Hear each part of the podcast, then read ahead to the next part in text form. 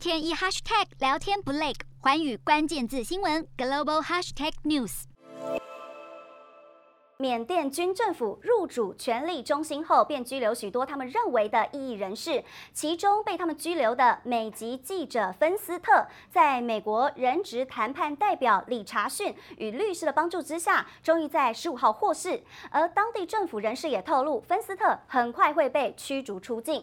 好，芬斯特是因为涉嫌煽动他人反军政府和非法集会结社等罪名，被缅甸当局拘捕入狱，并判处了十一年的有期徒刑，这项判决造成国际上众多的反对声浪。芬斯特的律师更指控此项判决是毫无根据。历经半年的牢狱之灾，芬斯特终于获释，目前健康无虞，将从监狱被带到首都纳比多之后返回美国。洞悉全球走向，掌握世界脉动，无所不谈，深入分析。我是何荣。